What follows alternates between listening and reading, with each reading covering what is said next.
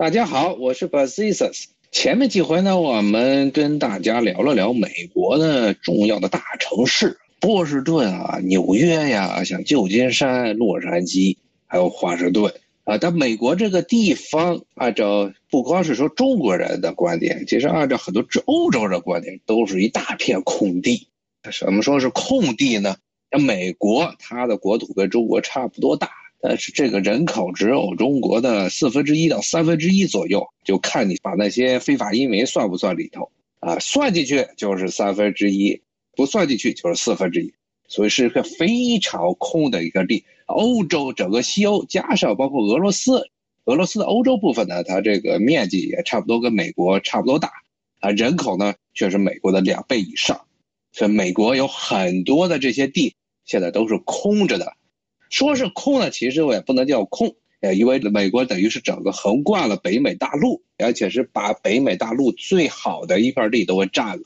在这片地上呢，地形非常的多元化啊，有山地，有高原，有平原，还有沼泽，热带、亚热带以及亚寒带，什么样的气候带，还有包括地中海气候都有，所以呢，是一个地形、地质、地貌。非常多样化的这么一个国家，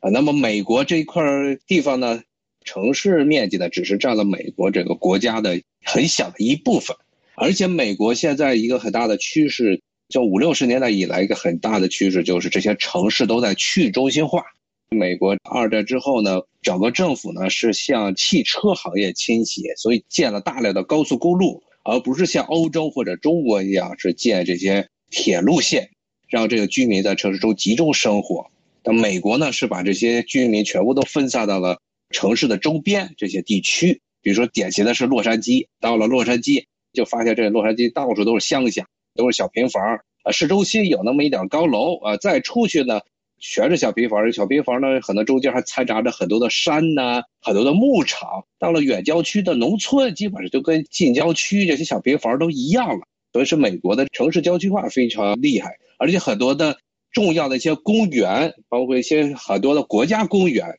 都是位于这些美国城市的郊区，或者呢那都是开车大概从一个城市的中心开车最多一两天就能到的地方。所以呢，很多的美国人呀，他到了周末最喜欢干的是，就周五啊、周六就开始开着车，带着一家子，唰就跑到某一个城郊的一个公园里去了。在里面可能度个假，可能划划船呀，登登高啊，然后看看黑熊啊，呃，当然不能随便看黑熊了。然后呢，到了周日再回来，这是很多美国人的基本上家庭的周末就是这么打发的。那么呢，美国有一点非常好的就是，美国政府联邦政府一级从十九世纪末期开始就建立了非常多的国家公园，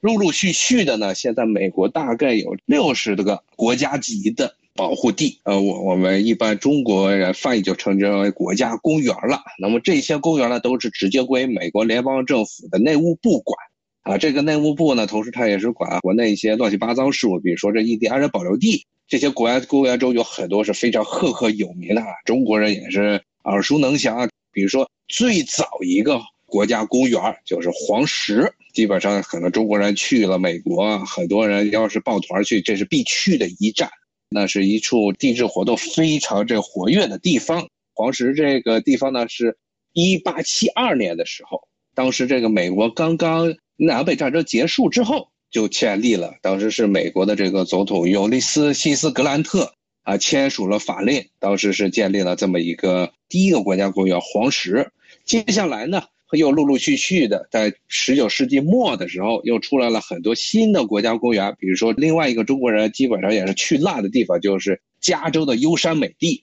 这是在一八九零年，一八九零年，同时呢，像华盛顿这个城市周边北边呢，有一个叫石溪公园的，也被列入了国家公园里头。当时为什么建立这些国家公园的目的呢？按照这美国人他们这官方的说法呢，就是保存自然界的。自然界的宁静，然后保存的这个历史的文物和野生生物，让所有人都觉得很开心，并且呢是让这些自然遗产呢能遗留到后世。所以呢，这些国家公园就这样陆陆续续的一个接一个的被保护起来。到现在为止呢，一共全美有六十个，而绝大部分呢其实是位于美国的西半部。为什么西半部分多呢？啊，因为这个地方山多。嗯，像美国的东海岸地区基本上都是大平原或者是非常小的起伏的山丘，而西部呢有很多的高山，什么落基山脉呀，什么塞阿拉山脉呀、雪山山脉啊，这边山脉之间呢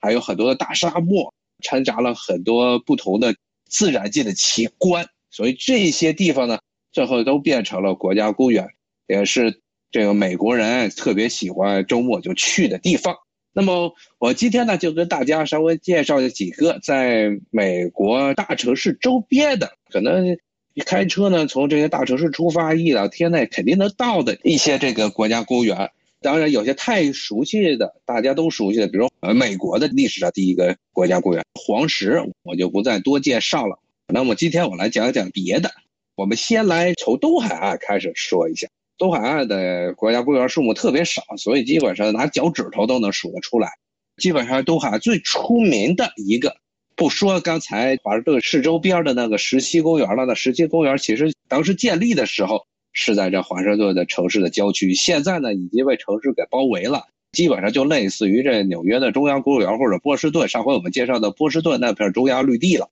咱们就不说这个离城市太近的国家公园了。那么，在东海岸最出名的呢，其实也是很多美国人去呢，是在现在的缅因州，美国东北部最东北的那个州，纬度呢基本上跟咱们的黑龙江北部差不多，甚至它的纬度最高处呢比中国的这漠河还要高，这么一片地区。但是呢，它是因为是靠着这个大西洋啊，因为有海洋性气候比较明显，所以没有像中国的东北那么冷。那么缅因州这个地方呢，最出名的东西呢，中国人都知道是吃龙虾。那地方是产这大龙虾，不过最近因为这个贸易战的问题，这个龙虾都黄了啊。那么除了这个龙虾之外呢，可能缅因州最出名的就是它的这自然景观了。因为那个州呢，面积呢是整个全新英格兰。之前跟大家说过，新英格兰有这么几个州：缅因州、佛罗罗芒州、New Hampshire 州，然后这 Massachusetts 州，还有康涅狄格州、罗德岛州这么几个州，它的面积是最大的，但是人口呢算是最稀少的几个州之一了，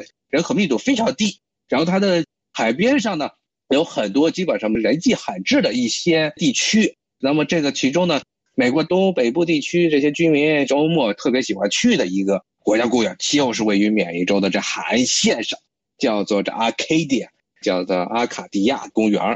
那么这个地方呢，它是位于缅因州的大西洋的海边，有很多的荒岗岩的石头、石岩、岩山，还有一些悬崖。还有大片的森林和湖泊，很多人呢来这儿呢，除了在这儿欣赏这些森林的景观之外，还有各种奇岩。他们还有的时候还往海上走，因为它就在海边。远处呢，往海里走呢，有的时候还能看见一些各种海洋的生物，比如说金鱼。这个是美国东北部地区寥寥可数的几个国家公园之一。无论是从华盛顿到纽约、费城这边的居民都很喜欢往那开。一般的，就华盛顿开差不多到一天半左右就到了，但纽约就更近，基本上大半天就能开到这缅因州 Arcadia 这么一个公园。但顺便说一下，这 Arcadia 这个名字呢，又是美国人山寨欧洲的那些地名，因为美国的这些地名基本上都是山寨欧洲的名称。这 Arcadia 最早指的是什么地方呢？是指的现在的希腊南半部的伯罗奔尼撒半岛的呃内陆地区。当时为什么叫做 Arcadia 呢？就是因为这个地区是希腊。当时本土上唯一一片不靠海的地方，而且是山区，所以呢，它跟外界的交流非常的少，被认为这地方是保留着最原始的原生态，没有受到外界的各种城市文化、商业文化、航海文化的侵扰，那就叫阿卡迪亚。中文一般翻成阿卡迪亚，就说是田园，一般是原来西方古典时代这些罗马、希腊那些诗人。口中的所谓田园牧歌，就指的是那地方。那么这个公园，因为它所处的缅因州也是一个人迹罕至的这么一个州，所以呢，受这个美国这个工业化的各种城市文明的侵扰呢，阿凯迪亚这国家公园这地方也是非常的少。所以它的意见上呢，可以说是跟这个希腊伯罗奔尼撒半岛的阿凯迪亚很像。所以呢，当时就以古地名的名字命名了，把这叫做阿卡迪亚，中文可以翻译成